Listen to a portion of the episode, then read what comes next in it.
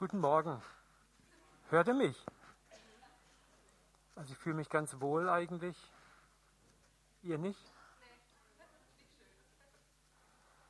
Ihr wisst ja, was das Thema für die nächsten drei Wochen ist. Wir haben eine neue Predigtreihe, Unmaskiert Leben. Teil 1 wird das Thema haben, unmaskiert leben, aber wie? Das ist heute. Teil 2, Wege der Demaskierung. Wir werden uns darüber auseinandersetzen, wie nehmen wir Masken runter. Das ist nämlich gar nicht einfach, so eine Maske abzunehmen. Und im dritten Teil werden wir darüber uns Gedanken machen, dass wir uns demaskieren dürfen, um verändert zu werden. Also wir müssen nicht nur Masken abnehmen und dürfen dann die bleiben, die wir sind, sondern das Reich Gottes ist Veränderung, Transformation. Gott möchte uns verändern. Amen. Dieser Tage ging ja die Karnevalssaison vorbei und die Zeit der Masken und der Kostüme. Und es ist die Zeit, in der Menschen bewusst in, ja, in Traumidentitäten schlüpfen, in Ersatzidentitäten schlüpfen. Also mir hat es am Karneval auch mal als Kind gefallen.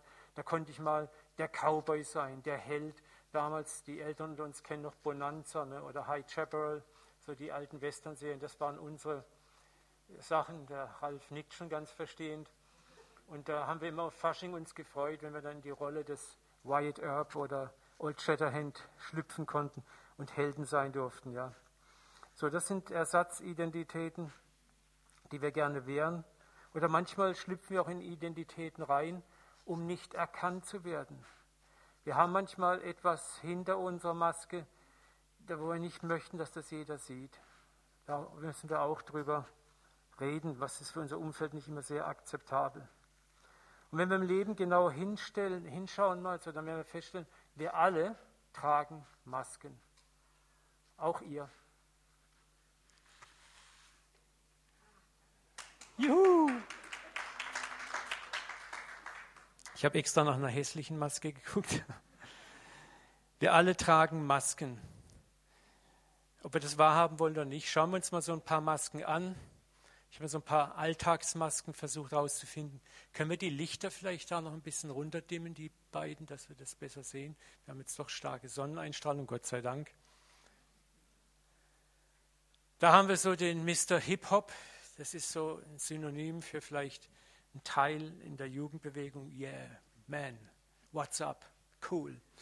Und das ist eine Maske eigentlich. Und wir sollten das auch nicht lächerlich machen oder lächerlich reden, sondern das sind ganz tiefe Bedürfnisse und die möchte man eigentlich verstecken. Man will nicht zeigen, dass man Gefühl hat, man will nicht zeigen, dass man vielleicht verletzlich verwundbar ist, man will den coolen, taffen, harten raushängen. Das ist eine ganze Szene. Dann haben wir hier so Herren, sehr muskulös ja, und sehr bemalt, Rockerszene. Und wenn man die Jungs so sieht, die haben, ihre Lieblingshaltung ist meistens die, als ich noch vor sechs Jahren 95 Kilo gewogen habe und habe Bodybuilding gemacht, bin ich auch am liebsten immer so dagestanden. Das hat Spaß gemacht. Man konnte sowas zeigen, so was darstellen. Aber auch das ist eigentlich eine Maske. So, ich bin hart, ich bin tough, ich bin gefährlich, komm mir bitte nicht zu nahe, sei vorsichtig. So, man möchte etwas aussagen, eine Botschaft senden. Dann haben wir so diese anderen Masken. Ihr kennt es von der Sparkassenwerbung mein Haus, mein Auto, meine Frau, mein Schiff, mein Boot, mein Dingsbums. Auch das sind oft Masken. Wir verstecken uns hinter dem, was uns so gehört, was wir besitzen, Statussymbole, vielleicht auch, äh, was wir beruflich darstellen. All das können Masken sein, hinter denen wir uns verstecken. Und ich sage das nicht so, so nett moralisierend. Ja? Man kann so leicht ins Moralisieren reinkommen. Äh, da wir alle Masken tragen, sind Masken auch etwas, wo wir meinen manchmal, wir können anders nicht überleben. Dann haben wir hier die Girlies, Glamour Girlies mit Einkaufstüten ohne Enden.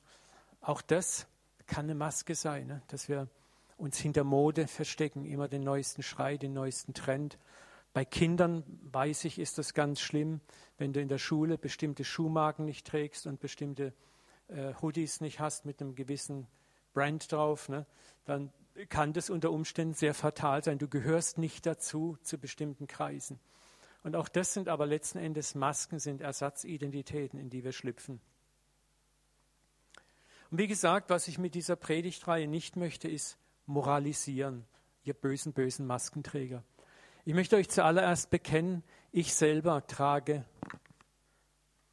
Masken. Nicht nur eine, sondern viele, auch als Pastor. Und so paradox es klingt, manche Masken tragen wir sogar aus purem Überlebensschutz, um überleben zu können. Weil wir wissen, wenn wir die Maske nicht aufhaben, sind wir nicht angenommen, sind wir nicht akzeptiert oder noch nicht akzeptiert. Und ich sage das ganz bewusst, dass ich Masken trage, um es euch leicht zu machen, dass ihr sagen könnt, auch ja, und wir, wir tragen alle irgendwo Masken. Und Ziel dieser Reihe, dieser Serie ist, dass wir vielleicht lernen können, inspiriert werden können, maskenlos zu leben oder zumindest anzufangen, unsere Masken zu demontieren. Ja? Manchmal sind wir gezwungen, von uns selbst Masken zu tragen, oft aber auch erzwungen von den anderen um uns herum. Oft zwingen uns sogar Menschen, die vorgeben, uns zu lieben, Masken zu tragen, weil ihre Liebe nur so weit reicht, wie unsere Maske intakt ist. Kennst du das? Wenn ich den bestimmten Typ raushänge, den bestimmten Erwartungen entspreche, dann bekomme ich Zuneigung, Zuwendung, Liebe. Das kann im Elternhaus sein, das kann in der Schule sein, das kann in der Ehe sein, das kann Eltern-Kind-Beziehung sein, das kann auch ganz stark in der Gemeinde sein. Dann bekomme ich, wenn ich meine Maske korrekt trage, bekomme ich im Gegenzug Liebe und Beziehung. Wir haben aber alle schon die Erfahrung gemacht, wenn die Maske mal runterrutscht, Sprünge kriegt, Risse kriegt, dass wir plötzlich merken, dass uns die Liebe, die Zuneigung, die Zuwendung entzogen wird. Wer hat es schon erlebt? Da sind ein paar ehrliche. Ne? Denk jetzt mal kurz über dich selber mal nach, so wir ein bisschen interaktiv sein. Wo ist deine Liebe konditionell gegenüber vielleicht deinem Nächsten? Oder wo hast du es vielleicht schon erlebt, dass du Zuneigung, Zuwendung, Sympathie und Liebe runtergeschraubt hast, wenn du plötzlich am Gegenüber etwas entdeckt hast, was dir nicht so gefallen hat. Ganz egal, ob das der Ehepartner, Kinder oder Geschäftskollegen sind, Chef oder Untergebener oder vielleicht eine Gemeinde, Bruder, Schwester. Wo ist deine Liebe, deine Zuneigung an Konditionen gebunden, die der andere zu erfüllen hat? Denk mal darüber nach auch in deinem Umfeld? Wo ist deine Liebe an Konditionen gebunden? Wo sagst du, wenn du das und das erfüllst, dann gebe ich dir meine Liebe, meine Zuwendung, meine Zuneigung. Wenn du das nicht machst, dann halte ich davon etwas oder noch mehr oder noch mehr zurück. Oder ich gebe meiner Irritation sehr stark Ausdruck. Und wenn dir das vielleicht bewusst ist, dann wird es dir vielleicht auch leichter fallen zu verstehen, dass dies ein Weg ist, wie wir unseren Gegenüber oft auch manchmal zwingen, Masken zu tragen. Wenn der andere merkt, er kriegt meine Zuneigung nur, wenn, ich, wenn er meine Erwartungen erfüllt, dann ist die Gefahr sehr groß, dass er eine Maske aufzieht. Das heißt, er tut so, als ob. Und das Schlimme ist, dass wir dann zufrieden sind vielleicht der andere denkt sich, ist vielleicht auch, na gut, dann muss ich halt so leben. Aber wir leben nicht das Leben, für das der Vater uns eigentlich geschaffen hat.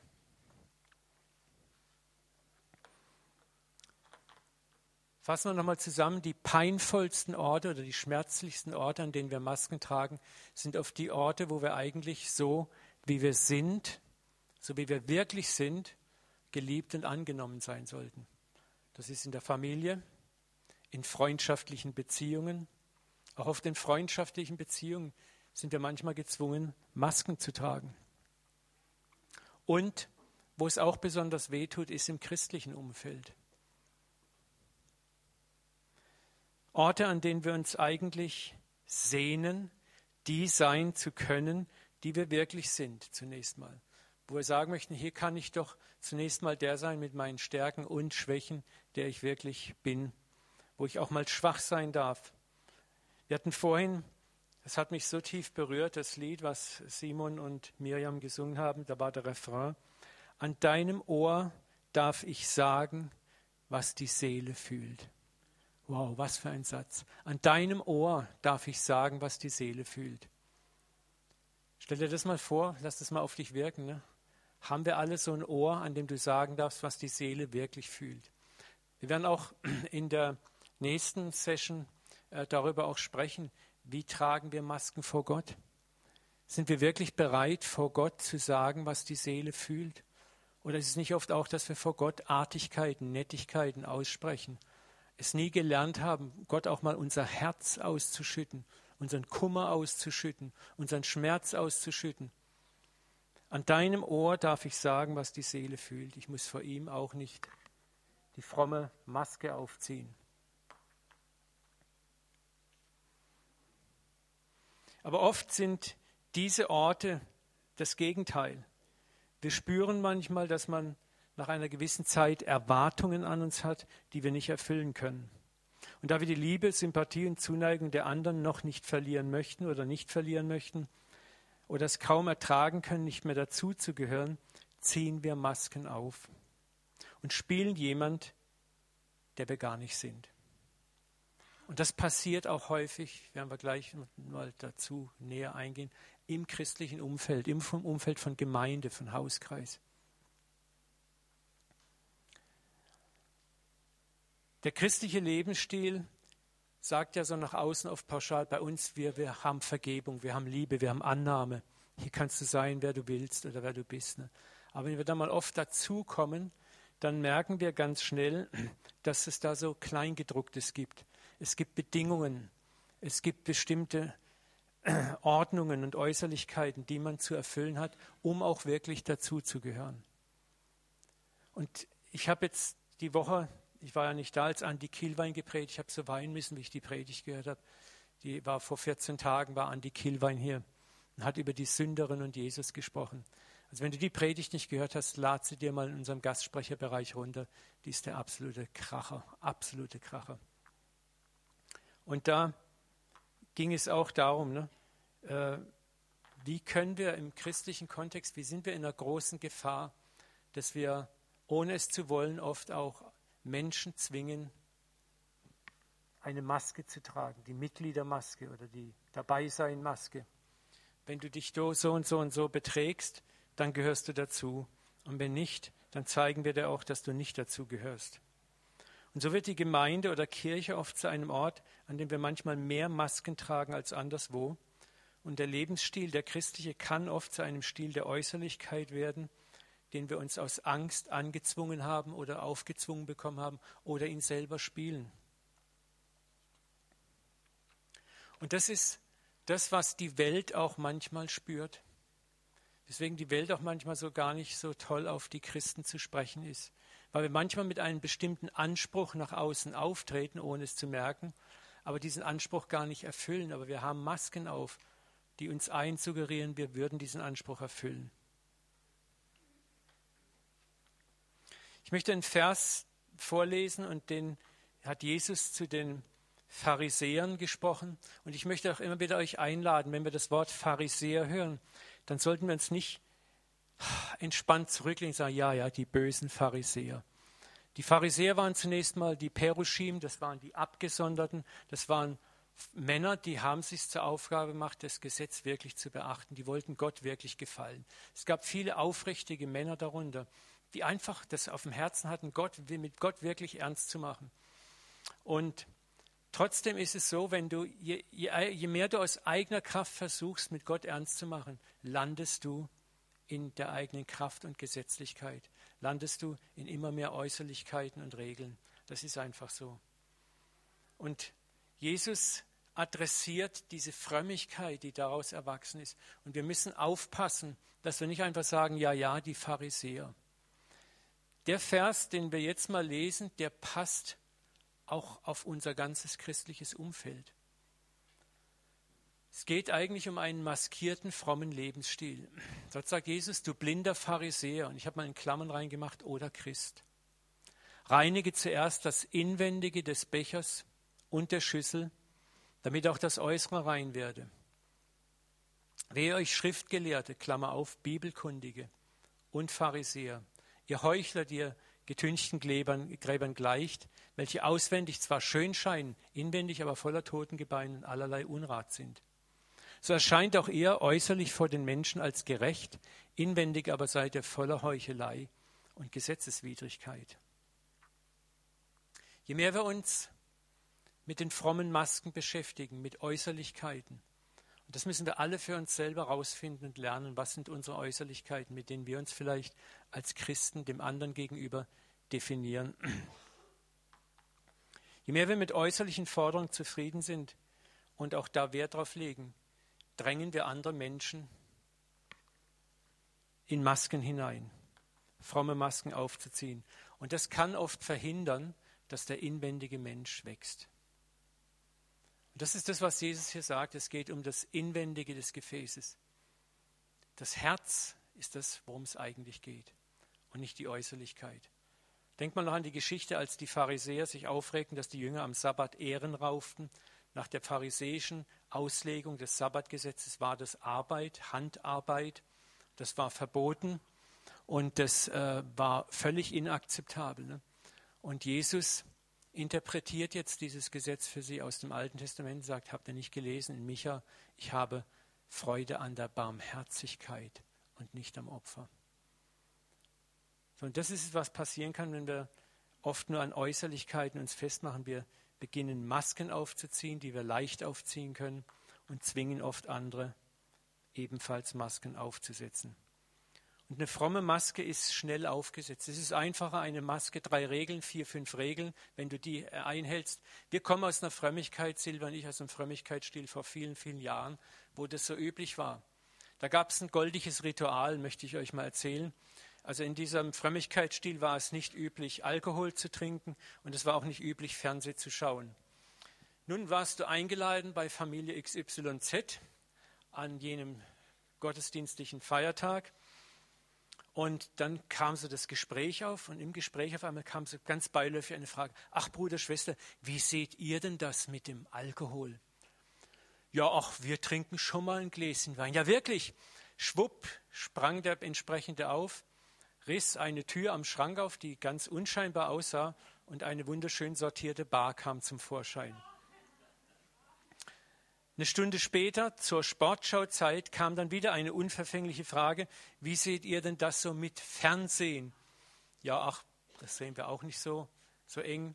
Und schwupp wurde eine andere verborgene Tür geöffnet, ein Fernsehgerät erschien. So, und das ist das, was wir manchmal dann auch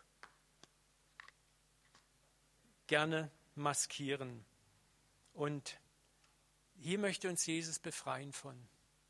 Wenn, wenn wir nur auf Äußerlichkeiten achten, auf Äußerlichkeiten leben, dann leben wir ein Leben, was irgendwie an der Wahrheit, an der ganz tiefen Wahrheit vorbeigeht. Nochmal, viele suchen ja eigentlich einen Ort, wo sie diese Masken ablegen können. Wir müssen ja auch in der Welt Masken tragen. Am Arbeitsplatz tragen wir Masken. Wir tragen in so vielen Bereichen Masken. Und mein Traum ist, dass wir gerade hier in der Gemeinde, dass hier ein Ort entsteht in unseren Hauskreisen, wo wir die Masken wegwerfen können, wo wir die sein dürfen, die wir wirklich sind, wo wir vielleicht ein bisschen erschrocken sind dann, was hinter der Maske plötzlich vorkommt, wo wir vielleicht auch mal geschockt sind, aber wo wir sagen, unser Gott ist stark genug, daraus etwas Neues zu machen, etwas zu verändern. Und wir wollen alle miteinander daran arbeiten. Weil wir viele Masken aus Angst und Ablehnung tragen, suchen wir eigentlich auch einen Ort, wo wir Masken abnehmen können, der sicher ist. Und da kommen wir jetzt zum eigentlichen Kern der Predigt. Ne? Wo nehme ich meine Maske eigentlich ab? An einem Ort, der sicher ist. Und es gibt einen wunderbaren Bibelvers, der uns genau diesen Ort anbietet. Matthäus 11, 28. Kommt her zu mir alle, die ihr mühselig und beladen seid. Und mühselig und beladen ist auch dieses Maskentragen. Es ist eine Mühe, die Maske zu tragen. Es ist eine Mühe, die Maske immer wieder aufzusetzen, gerade zu rücken, sie immer wieder schön herzurichten. Darauf zu achten, dass ja niemand hinter die Maske guckt. Darauf zu achten, dass sie keinen Riss hat. Jesus sagt, kommt her, die ihr mühselig und beladen seid. Ich will euch erquicken. Das ist seine Einladung. Nehmt auf euch mein Joch und lernt von mir. Jetzt kommt eine ganz wichtige Aussage, denn ich bin sanftmütig und von Herzen demütig. Mal ganz ehrlich, denk mal an deine Maske, an deine Lieblingsmaske, die du vielleicht trägst. Wo würdest du die abnehmen in der Gegenwart? Was für eines Menschen? Doch sicher eines Menschen, der sanftmütig und demütig ist. Da würdest du die Maske abnehmen. Und Jesus sagt, so werdet ihr Ruhe finden für eure Seelen. Denn mein Joch, mein Joch ist sanft und meine Last ist leicht. Das Joch, das uns die Welt oft auferlegt, wenn wir unsere Maske abnehmen, dann musst du aber das und das und das machen, das ist oft schwer. Und dann sagen wir, dann trage ich lieber meine Maske, die ist leichter. Ich hoffe, es macht Sinn für euch, was ich spreche. Ich möchte nicht über eure Köpfe reden. Verweilen wir bei diesem Vers noch ein paar Minuten. Der ist so voll Evangelium, voll froher Botschaft. Jesus sprach die zahllosen Gläubigen seiner Zeit an, die unter der Maske negativer pharisäischer Religion einsam waren, am Zusammenbrechen waren. Und er spricht uns heute 2014 an, die wir vielleicht unter unseren religiösen Masken leiden, die wir vielleicht Angst haben vor unseren Mitgeschwistern, Mitbrüdern, Mitschwestern, wo wir Angst haben, hoffentlich kommt der nicht dahinter, dass ich das und das bin oder das und das habe oder da und da ein Problem habe. Jesus lädt uns ein, komm zu mir, ich bin sanftmütig und demütig. Und Jesus ist unser älterer Bruder und er ist eigentlich sage ich mal, die Masterkopie, von der wir lernen dürfen. Diese Demut, diese Sanftmut sollen wir ausstrahlen, sollen wir lernen. Gott weiß, dass es ein Prozess ist für uns alle. Aber wenn wir das lernen, dann wären wir selber zu Orten, wo Menschen sagen, in deiner Gegenwart fühle ich mich sicher. Und du wirst es merken, wenn du von Herzen demütig und sanftmütig bist, gütig wirst, wirst du immer wieder erleben, dass Menschen plötzlich vor dir ihre Maske abziehen. Ich habe das damals noch, als ich im Geschäftsleben tätig war, erlebt bei meinen Kunden oft. Die fingen auf einmal an, mir Sachen zu erzählen, wo ich dachte, hä? Und dann sagten sie selber, ich weiß gar nicht, warum ich ihnen das erzähle, aber ich fühle mich bei ihnen sicher. Und das ist etwas, was wir, wenn Christus aus uns rausstrahlt. Weißt, wenn du selber zerbrochen bist, da werden wir gleich darüber sprechen, wenn du erfahren hast, ich bin ja auch nur ein Sünder dann strahlst du diese Demut, diese Sanftmut aus. Nochmal, wo würdest du deine Maske abziehen? Nur an einem Ort, wo du, wenn du nicht, wenn du nackt dastehst, nicht verurteilt wirst, man sich nicht entsetzt von dir abwendet oder gleich mit besserwisserischen Zehn-Punkte-Ratschlägen kommt oder dich erschlägt mit Formeln, in die man dich pressen will. Das ist alles gut gemeint. Jemand nimmt die Maske ab und dann erschlagen wir ihn gleich mit, mit allen möglichen Vorschlägen. Das hat Jesus nie gemacht. Jesus wollt, hat schon Änderung im Sinn. Wir sollen, nachdem wir die Maske mal abgenommen haben, nicht die bleiben, die wir sind dahinter. Das ist ganz klar. Evangelium ist immer Transformation. Aber es gibt einen Weg der Transformation.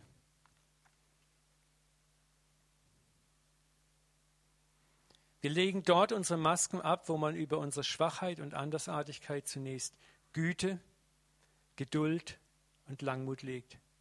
Wo man zeigt, du selbst bist wichtiger als äußerliches religiöses Gehabe.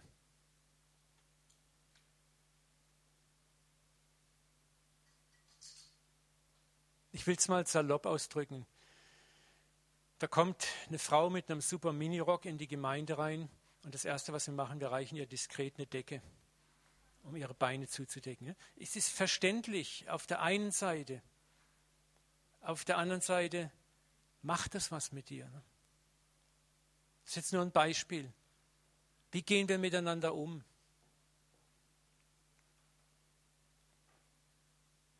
Und dieses Wesen mit Demaskierung richtig umzugehen, das zeichnete Jesus zu tief aus. Was sah er zuerst? Er sah zuerst immer den Menschen. Er sah nicht die religiöse und moralische Leistung. Er sah den Menschen in seiner inneren Zerbrochenheit. Er sah in dem Menschen diese Sehnsucht nach Annahme, nach unkonditioneller Annahme, nach Liebe.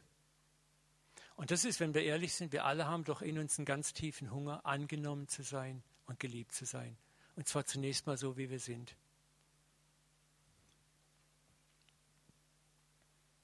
Er sah, wie viele durch den Mangel an, von Annahme, Liebe und Akzeptanz in Sünde getrieben worden sind, weil sie hofften, dort ihren Hunger zu stillen.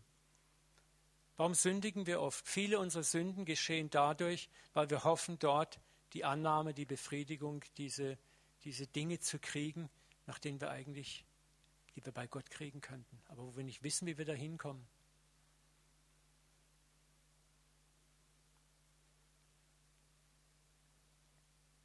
Es ist interessant, Jesus sah diese verlorenen Söhne und Töchter und er sah, dass sie für den Vater nie aufgehört hatten, Söhne und Töchter zu sein. Er sah mit den Augen Gottes, er sah auch das Misstrauen im Leben vieler, die dem Vater nicht vertrauen konnten, lieber ihren eigenen Weg gingen, wie der verlorene Sohn. Der verlorene Sohn misstraute eigentlich den Ideen und Gedanken des Vaters in Bezug auf Lebensgestaltung. Und deswegen sagt er, gib mir mein Erbe und lass mich mein eigenes Leben leben. Und Jesus sieht es, auch bei uns.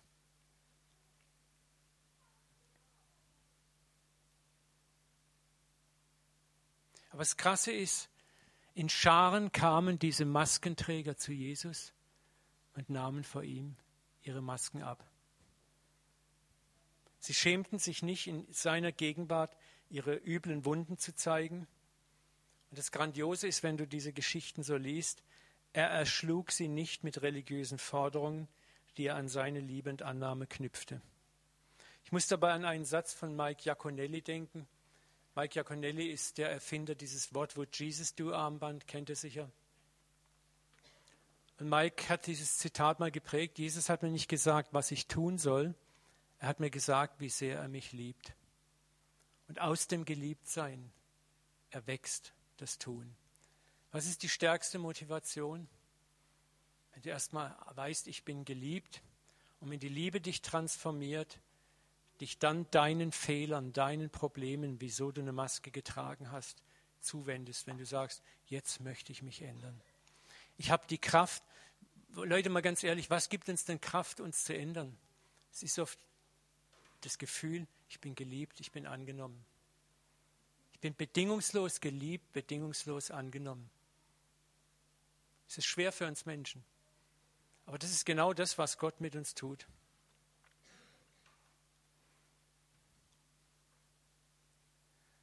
Der gute alte Zachäus erfuhr vor aller Ermahnung, vor aller Zurechtweisung zuallererst erstmal nur eins. Du bist immer noch wert und würdig, mit mir an einem Tisch zu sitzen, trotz deiner Verbrechen. Das war für ihn unfassbar. Das hat etwas ganz tief in ihm ausgelöst. Jesus sagt ihm mit dieser Handlung, du hast immer noch einen Wert in meinen Augen, in den Augen des Vaters. Was Gott möchte, ist, dass wir zu Schatzsuchern werden. Schatzsuchern im Leben des anderen. Dass du durch die Maske hindurch auch, manchmal sehen wir, dass jemand eine Maske trägt. Manchmal ist es auch dran, dem anderen nicht zu sagen, hey, nimm mal deine blöde Maske runter sondern die Maske ihm einfach mal zu lassen eine Weile. Aber durch die Maske den Schatz, der hinter der Maske ist, der versteckt ist, anzusprechen. Vertrauen aufzubauen. Der Mann, Zachäus, trug die Maske eines knallharten Geschäftsmanns, eines Abzockers. Und sind wir doch mal ehrlich, all das Anklagen und Moralisieren, das er sicher erfahren hat in den Jahren davor, durch die Frommen in seiner Stadt, hat ihn keinen Millimeter verändert. Frage mal an uns, wie oft hast du vielleicht gehört, änder dich da und da, mach das und das besser. Haben wir alles schon gehört und hat es was genützt? Meistens nicht viel.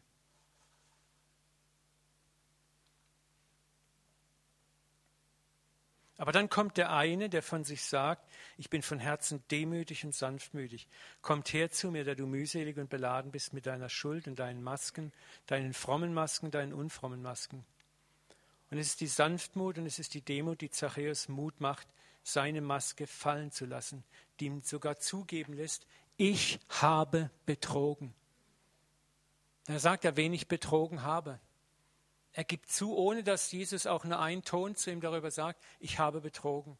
Und wenn ich betrogen habe, dem erstatte ich es vierfach. Was war der Auslöser dieses Geliebtsein um seiner selbst willen?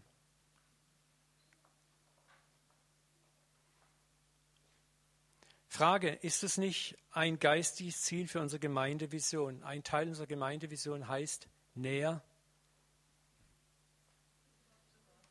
zu Gott und zueinander. Wunderbar. Wäre das nicht ein Ziel auch für die Vision, für den Visionsteil näher zueinander? Ein Mensch, ein Christ zu werden, in dessen Gegenwart andere Menschen sich sicher fühlen, ihre Masken abzulegen. Dass die Gemeinde der Ort wird, wo wir heil werden können. Und Gemeinde sind wir alle. Das ist nicht der Pastor oder die Mitarbeiter. Wir alle, die wir hier sitzen, sind Gemeinde und Glieder. Und anfangen können wir in unseren Häusern. Das ist schwer, auch für mich. Anfangen können wir an unseren Arbeitsstellen. Das ist auch nicht immer einfach. Anfangen können wir in unseren Freundschaften und Beziehungen und vor allen Dingen auch bei uns selbst. Wie schaffen wir nun konkret geistige Räume, in denen Masken fallen können? Wir werden uns im nächsten Sonntag darüber tiefer Gedanken machen. Ich möchte jetzt einfach mal so ein paar Dinge anreißen. Der erste, die erste Ansage ist die, es ist nicht einfach, das möchte ich euch sagen. Es ist nicht einfach. Es ist nicht einfach für uns selber, Masken fallen zu lassen. Es ist auch nicht immer einfach, mit einem anderen, der eine Maske trägt, wo du das weißt, den Prozess durchzustehen, bis die Maske endgültig weggeflogen ist. Es braucht Zeit, es braucht Geduld, es braucht Langmut, es braucht Güte. Schauen wir uns mal eine erste Hilfe beim Maskenabnehmen an. Matthäus 7,12. Alles, was ihr von anderen erwartet, das tut auch für sie. Alles, was ihr von anderen erwartet, das tut auch für sie. Das ist es, was das Gesetz und die Propheten fordern.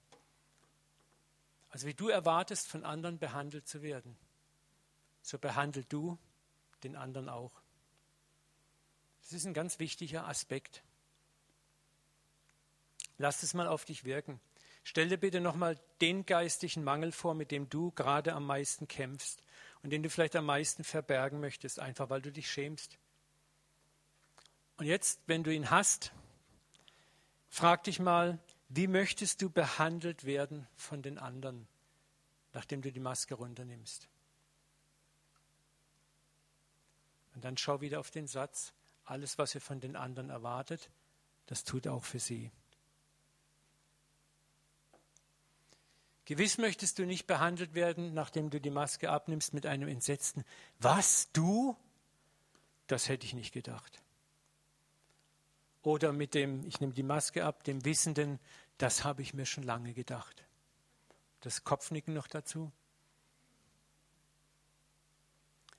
Oder was du auch nicht möchtest, ist, nachdem du die Maske abnimmst, legt man dir sofort einen Zehn-Punkte-Businessplan vor, den du Punkt für Punkt zu erfüllen hast, um die Gunstür des anderen durchschreiten zu dürfen.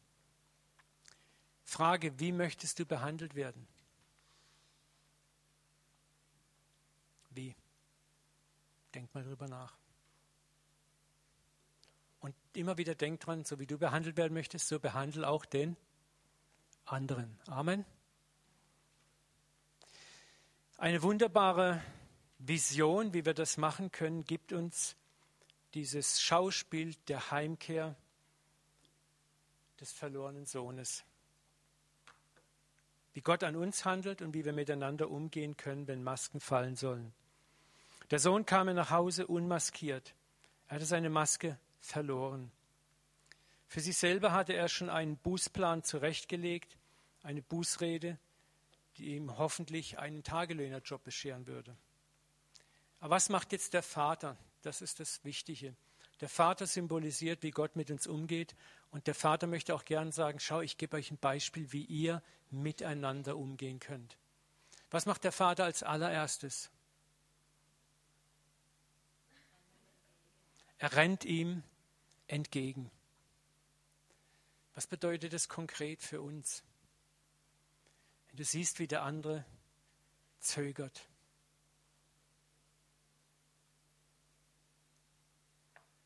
Komm ihm entgegen. Mach es ihm leicht. Mit einer Geste, mit einem lieben Wort, mit irgendeinem Satz, mit einer Umarmung vielleicht, mit dem Zurückhalten eines auch durchaus gerechtfertigten Urteilssatzes. Komm ihm entgegen. Der Vater kommt dir entgegen, immer. Das ist die Aussage dieses Textes. Das ist keine sentimentale Geschichte. Der Vater rennt ihm auf dem schweren Weg, die Maske endgültig abzunehmen, entgegen. Dadurch hilft er ihm, sich völlig zu demaskieren.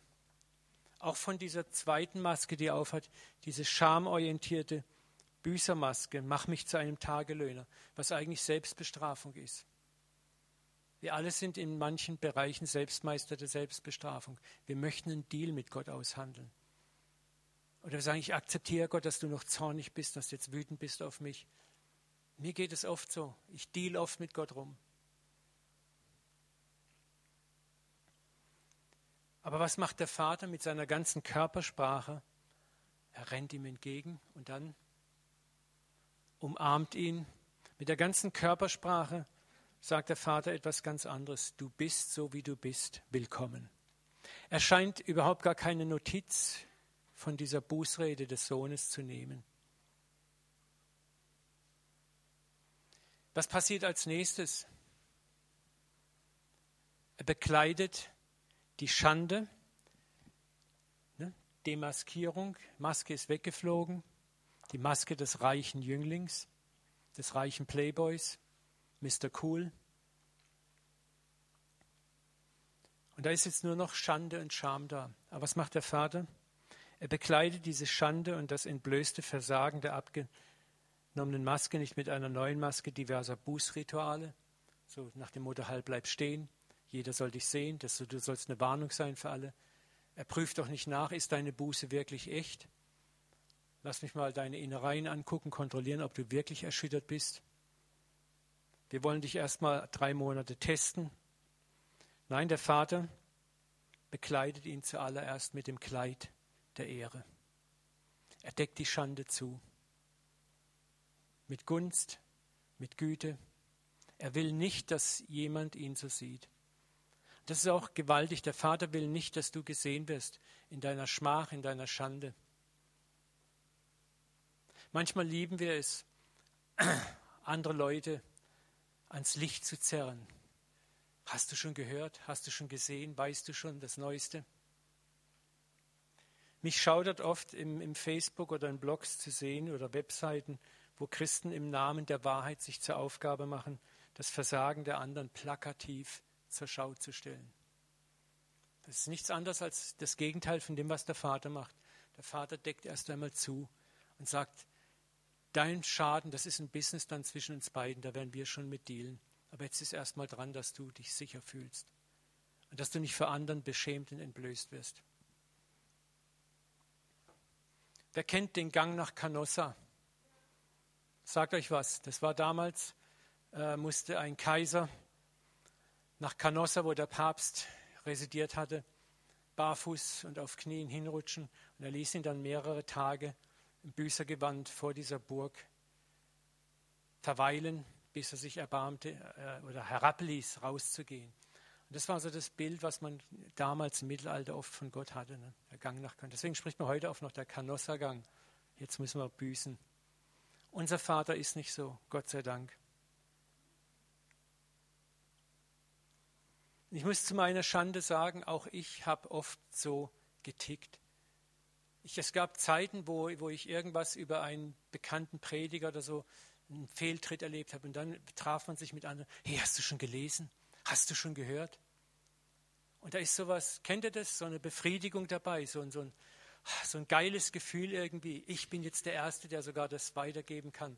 Und wir tun es ja im Namen der Wahrheit. Und es ist ja auch passiert. Ne? Und wir wollen ja beschützt sein davor, darum sagen wir das weiter.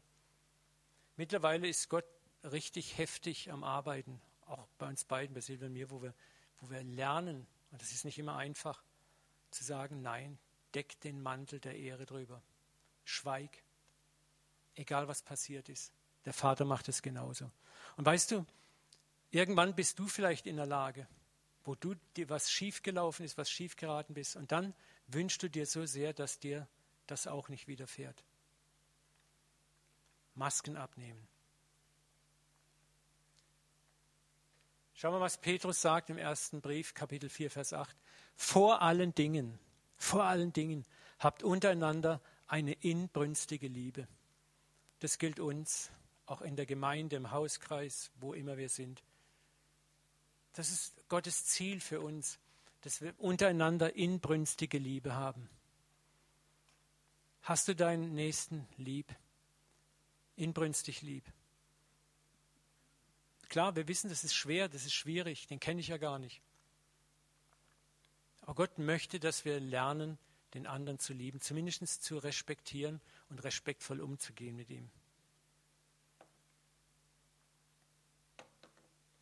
Und dann kommt dieser tolle Satz, denn die Liebe deckt die Menge der Sünden. Die redet sie nicht schön. Jesus hat Sünde nicht schön geredet. Er hat nicht gesagt, hey, sündig mal fleißig weiter, Zachäus. Oder Ehebrecherin, als weiter mit dem Ehebruch. Ne?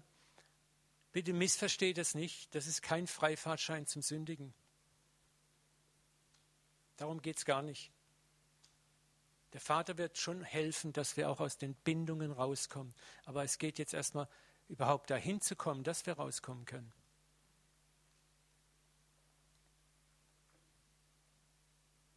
Und wenn du erlebt hast, wie der Vater deine Schuld bedeckt hat, gnädig, dann kannst du einfach nicht mehr die deines Nächsten lieblos und sensationsheischend ans Licht zerren, egal wie falsch der andere gehandelt hat. Weißt du, der Vater will von seinem Sohn gar keine Entschuldigung hören. Was will er? Er will umarmen, Freude zeigen, dass er sein zerbrochenes Kind wieder hat, an dem, dessen Zerbruch er selber sieht, der hat schon eh genug gelitten wie ein Hund. Den muss ich nicht noch kräftig drauflegen. Na, jetzt, jetzt, hast, guck dich mal an, gell, gell? Das machen wir auch gern noch so. Noch eine reintreten, wenn der andere schon am Boden liegt. Ja, jetzt, jetzt das musst du damit leben. Jetzt dürfen wir da auch mal sagen, was, so, was uns auch geärgert hat. Ne? Er fragt nicht nach der Qualität und Ernsthaftigkeit der Buße, er prüft sie nicht, er verlangt keine Garantien, keine Versprechen oder Bewährungszeiten. Der Vater verteilt vorauseilendes Vertrauen und Vergebung und setzt den Sohn mit allen Rechten wieder ein. Es ist exakt die Gnade, welche die Selbstgerechten, die ihre eigenen Abgründe nicht kennen, wie der ältere Bruder, zutiefst empört, weil es einfach nach menschlichem Maßstab Unrecht ist, ungerecht ist. Wie kannst du sowas machen? Vater, das geht einfach nicht. Das ist zu viel. Es kursiert so schnell das Wort von der billigen Gnade. Das ist ja billige Gnade. Aber ich sage dir eins, wenn du das Wort billige Gnade im Mund führst, dann möchte ich dir eins sagen. Es gibt jemand, der für die billige Gnade bezahlt hat. Es gibt keine Gratisgnade. Jesus Christus hat für die Gnade jeder Form bezahlt, teuer mit seinem Leben. Es gibt keine billige Gnade. So die Frage ist, möchtest du selber so gütig behandelt werden, nachdem du die Maske abgenommen hast? Wenn ja, solltest du bereit sein, in einen Lernprozess einzusteigen, deinen Nächsten genauso zu behandeln, wie du behandelt werden möchtest, wenn du demaskiert wirst oder dich demaskierst. Und es ist Gott klar, es sollte uns klar sein, das ist ein Lernprozess. Gott weiß, dass wir Güte und Langmut nicht aus dem Schnippchen raus lernen, sondern dass es Zeit braucht. Aber ich möchte heute Mut machen, fang heute damit an in kleinen, kleinen Schritten. Mehr und mehr und mehr. Schau, wenn wir anfangen, unsere Sünde zu verniedlichen, das ist ja auch oft das, warum, warum richten wir andere? Ja, das, sowas habe ich ja nicht getan. Und was wir damit sagen ist, meine Sünden sind ja nicht so schlimm. Und wir sind Weltmeister darin, die Sünden sauber aufzuteilen in lässliche Sünden und nicht lässliche Sünden. Große Sünden, kleine Sünden. Wisst ihr, wie Gott die Sünde sieht? Gibt es bei Gott diese Unterscheidung eigentlich? Die gibt es nicht. Jesus macht es ganz klar, weil das war ein Problem der Pharisäer. Ihr habt gehört zu den Vorfahren, du sollst keinen Mord begehen. Wer mordet, soll vor Gericht gestellt werden. So, das war die allgemeine Meinung. Mord ist, wenn ich jemanden abmurks. Und jetzt kommt Jesus und sagt, jetzt erkläre ich euch mal, wie das Gesetz wirklich aussieht in den Augen meines Vaters. Wenn wir schon Gesetz spielen wollen, dann bitte schön richtig. Ich sage euch schon, wer auf seinen Bruder zornig ist, gehört vor Gericht. Wer war noch sie nie zornig auf seinen Bruder oder seine Schwester hier im Raum? Wer bei seinem Bruder Schwachkopf sagt, der gehört vor den Hohen Rat. Wer hat noch nie so ein Kompliment mal an jemanden ausgeteilt? Und wer sagt, du Idiot, der gehört in das Feuer der Gehenna. Also was Jesus hier ganz klar sagt, ist, Leute, die bösen Taten, die fangen nicht da an, wo du sie getan hast. Das Böse sein fängt schon in deinem Kopf, in deinen Gedanken an. Es ging Jesus hier nicht um, darum, uns Angst zu machen. Es ging darum, zu sagen, wo fängt denn das Böse eigentlich an? Und er sagt, ihr solltet alle ein Verständnis dafür entwickeln, dass ihr alle eigentlich Sünder seid, die Gnade und Vergebung brauchen. Noch krasser wird er dann ein paar Kapitelchen weiter oder Verse weiter mit dem Ehebruch. Ihr wisst, dass es heißt, du sollst nicht Ehebruch begehen. Ich aber sage euch, wer eine Frau ansieht, die Frau eines anderen begehrlich ansieht, hat in seinem Herzen schon Ehe mit ihr gebrochen. Und ich frage jetzt ja auch, ohne hebt mal die Hände, ne? wer von uns ist kein Ehebrecher? Aber wie schnell richten wir den Ehebrecher, der es getan hat? Aber Jesus sagt, ah, das gilt so nicht. Du bist genauso schon ein Ehebrecher, du hast Ehebruch getan, wenn du nur schon dran gedacht hast. So, das soll uns nicht verurteilen, es soll uns aber dahin bringen zu erkennen, wie viel Gnade haben wir denn schon empfangen? Wer von uns im Raum ist denn dann nicht hier ein Mörder oder Ehebrecher? Und Jesus sagt, da ist kein Unterschied. Und ich frage dich, glaubst du das oder relativierst du das schon schön in deinem Innern wieder in lässlich, nicht lässlich? Wenn du es glaubst, dann musst du sagen, okay, ich bin genauso schuld, wie der das getan hat auch. Ich brauche genauso viel Gnade wie der andere auch. Also muss ich auch mit dem anderen gnadenvoll umgehen. Und das ist unsere Not, die die Welt an uns hat. Wir stürzen uns mit großer Empörung auf irgendwelche Sünden, die wir nicht tun. Das ist so leicht dann, das Sündenbashing. Ne? Wir knallen den anderen richtig auf den Kopf rum. Die haben das getan und das getan. Das habe ich ja nicht getan. Aber wenn wir vor Gott stehen würden, dann würde Gott ganz schnell sagen, schau mal, jetzt sage ich dir, was du alles getan hast. Ihr kennt ja den Spruch, wenn du mit einem Finger auf jemanden zeigst, zeigen wie viele Finger auf dich? Drei.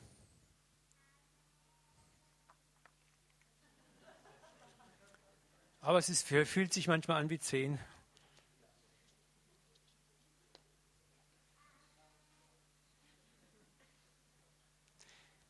Was Gott möchte, ist, dass uns wirklich selber klar wird, wie gefallen wir auch sind, jeder von uns.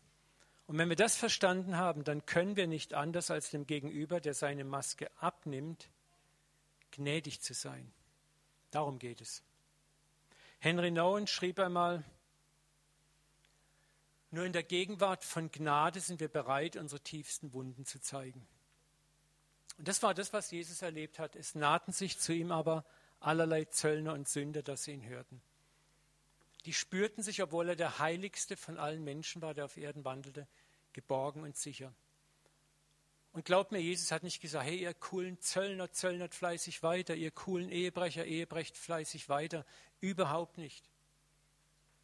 Die wussten, was los ist mit ihnen.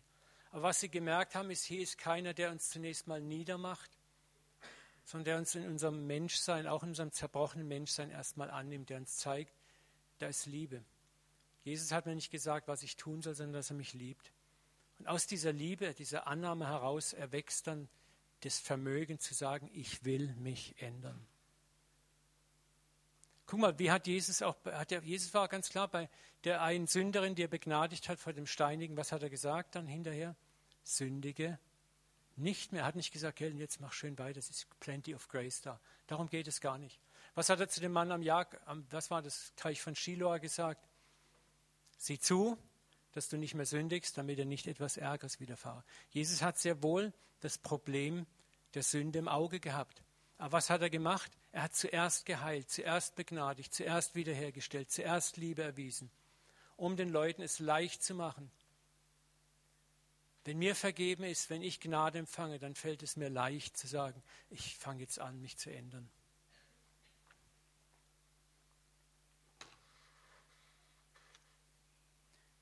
Jesus reagiert nicht mit Anklage und Forderung gegen sie, sondern erinnert sie durch seine Güte an ihre wahre Identität, dass sie Kinder Gottes sind. Mach doch mal das Experiment und erinnere Menschen an ihre wahre Identität, indem du sie liebst, indem du sie ehrenvoll behandelst, indem du vielleicht auch mal das ansprichst, wer sie eigentlich wirklich sind. Du wirst staunen, was passiert. Jesu Art, Sünder zu begegnen, stand im Kontrast zu dem Bild, das die Frommen taten. Sie lehnten den Sünder von vornherein ab, bombardierten ihn mit erniedrigender Buße und mit schier unerfüllbaren moralischen Forderungen. Das ging nicht. Aber die Einladung unkonditioneller Liebe und Güte lässt uns hinter unsere Maske schauen. Ich habe dann Mut, meine hässlichsten Wunden zu zeigen, wenn ich weiß, da ist Güte, da ist Gnade, da ist Erbarmen. Dann gehe ich zum Arzt, zum Großen und sage, bitte heile mich. Bitte bring mich in Ordnung. Bitte zeig mir, wie ich anders leben kann.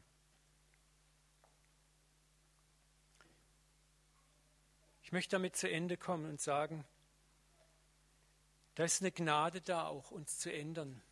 Und diese Gnade ist ausgestattet mit siebenmal, siebzigmal Gnade. Gott gibt dir Zeit. Er sagt nicht, Maske ab und sofort morgen will ich dich geändert sehen. Er arbeitet mit dir in Prozessen, wie es du am besten verstehen und leisten kannst. Er lässt nicht los. Manches geht schnell, manches braucht Zeit. Und ich möchte dir auch Mut machen, wo du mit Menschen arbeitest. Manches geht schnell. Für manches brauchst du Zeit und Geduld und Langmütigkeit. möchte mit uns jetzt noch in ein Gebet einsteigen und dich nochmal bitten, schließ mal deine Augen, wenn du magst. Entspann dich nochmal in deinem Stühlchen. Möchte ich fragen, dass du den Papa fragst, Papa, wo trage ich Masken? Lasse dir vom Geist Gottes zeigen.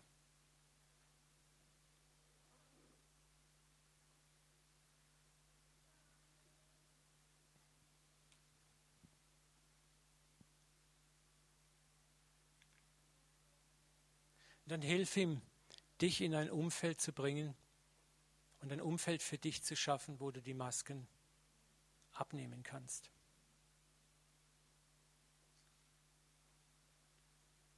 Und als zweites bitte ihn, wie kannst du selber in deiner Familie, in deinem Job, in deinem Hauskreis, in deiner Gemeinde ein Umfeld schaffen, das es für deinen Nächsten, dein Gegenüber leicht macht, sich zu demaskieren.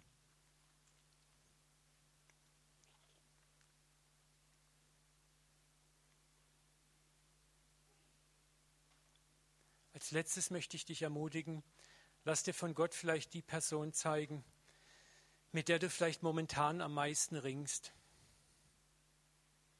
Auf Deutsch, die dich am meisten nervt oder irgendwie negativ berührt, anmacht, kitzelt, juckt. Bitte Gott, dir den Schatz hinter der Maske eben dieser Person zu zeigen. Bitte Gott, dass er diese Person dir zeigt, wie er sie mit seinen Augen sieht und dass du durch die Augen Gottes sehen kannst. Dem Psalm sagt Gott, ich will dich lehren, mit meinen Augen zu schauen.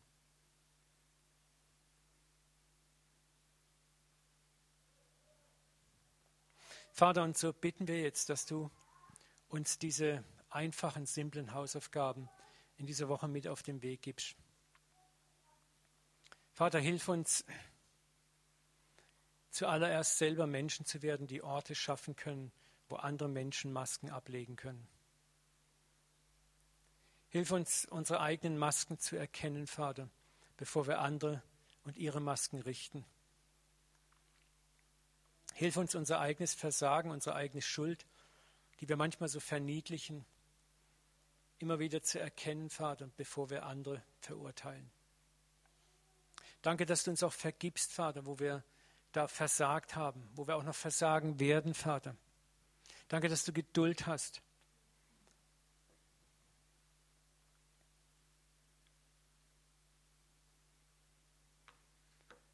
Ich möchte euch nochmal zurufen, Matthäus 11, 28. Kommt her zu mir alle, die ihr mühselig und beladen seid. So will ich euch erquicken. Komm mit deiner Maske zum Papa.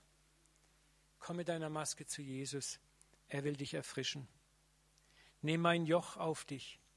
Lerne von mir. Denn ich bin von Herzen demütig und sanftmütig.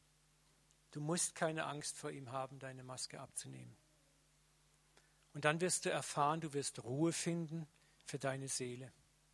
Es lebt sich so einfach maskenlos. Sein Joch ist sanft und seine Last ist leicht. Vater, und ich möchte jetzt diese Gemeinschaft und uns alle und auch mich segnen, dass du dein Wort hineingräbst in unser Herz, dass du uns tröstest und dass du uns einfach Mut gibst, Vater, in der kommenden Woche selber Menschen zu werden, wo andere Menschen sagen, ich weiß gar nicht, warum ich dir das erzähle. Ich weiß gar nicht, warum ich mich vor dir demaskiere, aber ich fühle mich wohl in deiner Gegenwart. Hilf uns mehr und mehr, dein Reich zu bauen, Jesus, indem wir auch einen Kontext der Gnade schaffen, der es anderen Menschen leicht macht, sich zu demaskieren. Und wo wir ihnen helfen können, neue Menschen zu werden, die Menschen zu werden, die du schon immer im Sinn hast. Danke, dass du uns nicht so lässt, wie wir sind, dass du uns veränderst, transformierst, die Sünde auch überwindest, das verkehrte Tun überwindest, aber durch die Kraft der Liebe, nicht der Drohung und der Einschüchterung. Danke, dass du uns nicht neue Masken, fromme Masken aufs Auge drückst, sondern den Geist der Liebe. In Jesu Namen. Amen. Amen. Danke, dass ihr so lange ausgehalten habt. Ich wünsche euch jetzt noch einen schönen Sonntagmittag und übergebe mal an den Egon.